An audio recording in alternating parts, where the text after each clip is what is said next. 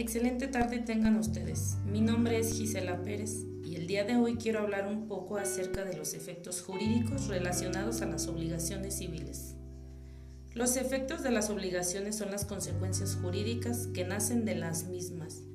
Consiste en la necesidad de que se cumpla la obligación, ya sea voluntariamente o a través de los medios judiciales que otorga la ley. El efecto se traduce en la ejecución de la obligación.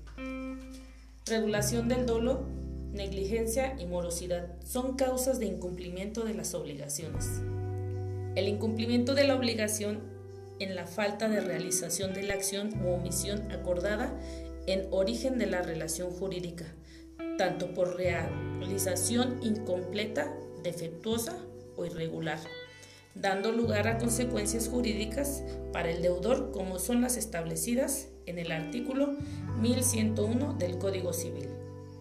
Quedan sujetos a la indemnización de los daños y perjuicios causados los que en el cumplimiento de sus obligaciones incurren en el dolo, negligencia o morosidad, y los que de cualquier modo contravinieren al tenor de aquella.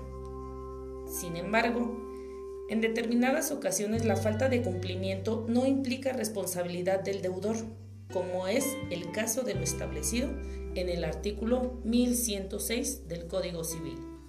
La indemnización de daños y perjuicios comprende no solo el valor de la pérdida que haya sufrido, sino también el de la ganancia que haya dejado de obtener el acreedor.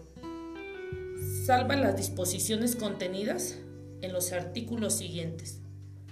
El dolo consiste en el incumplimiento de forma deliberada y mala fe. Es decir, el deudor incumple su deber de llevar a cabo lo acordado a sabiendas. La negligencia surge en el momento en el que el deudor infringe lo incumplido por descuido o por falta de cuidado al que se refiere el artículo 1104 del Código Civil. Apartado 1. La culpa o la negligencia del deudor consiste en la omisión de aquella diligencia que exija la naturaleza de la obligación y corresponde a las circunstancias de las personas, del tiempo y del lugar. La morosidad es el cumplimiento tardío de la obligación.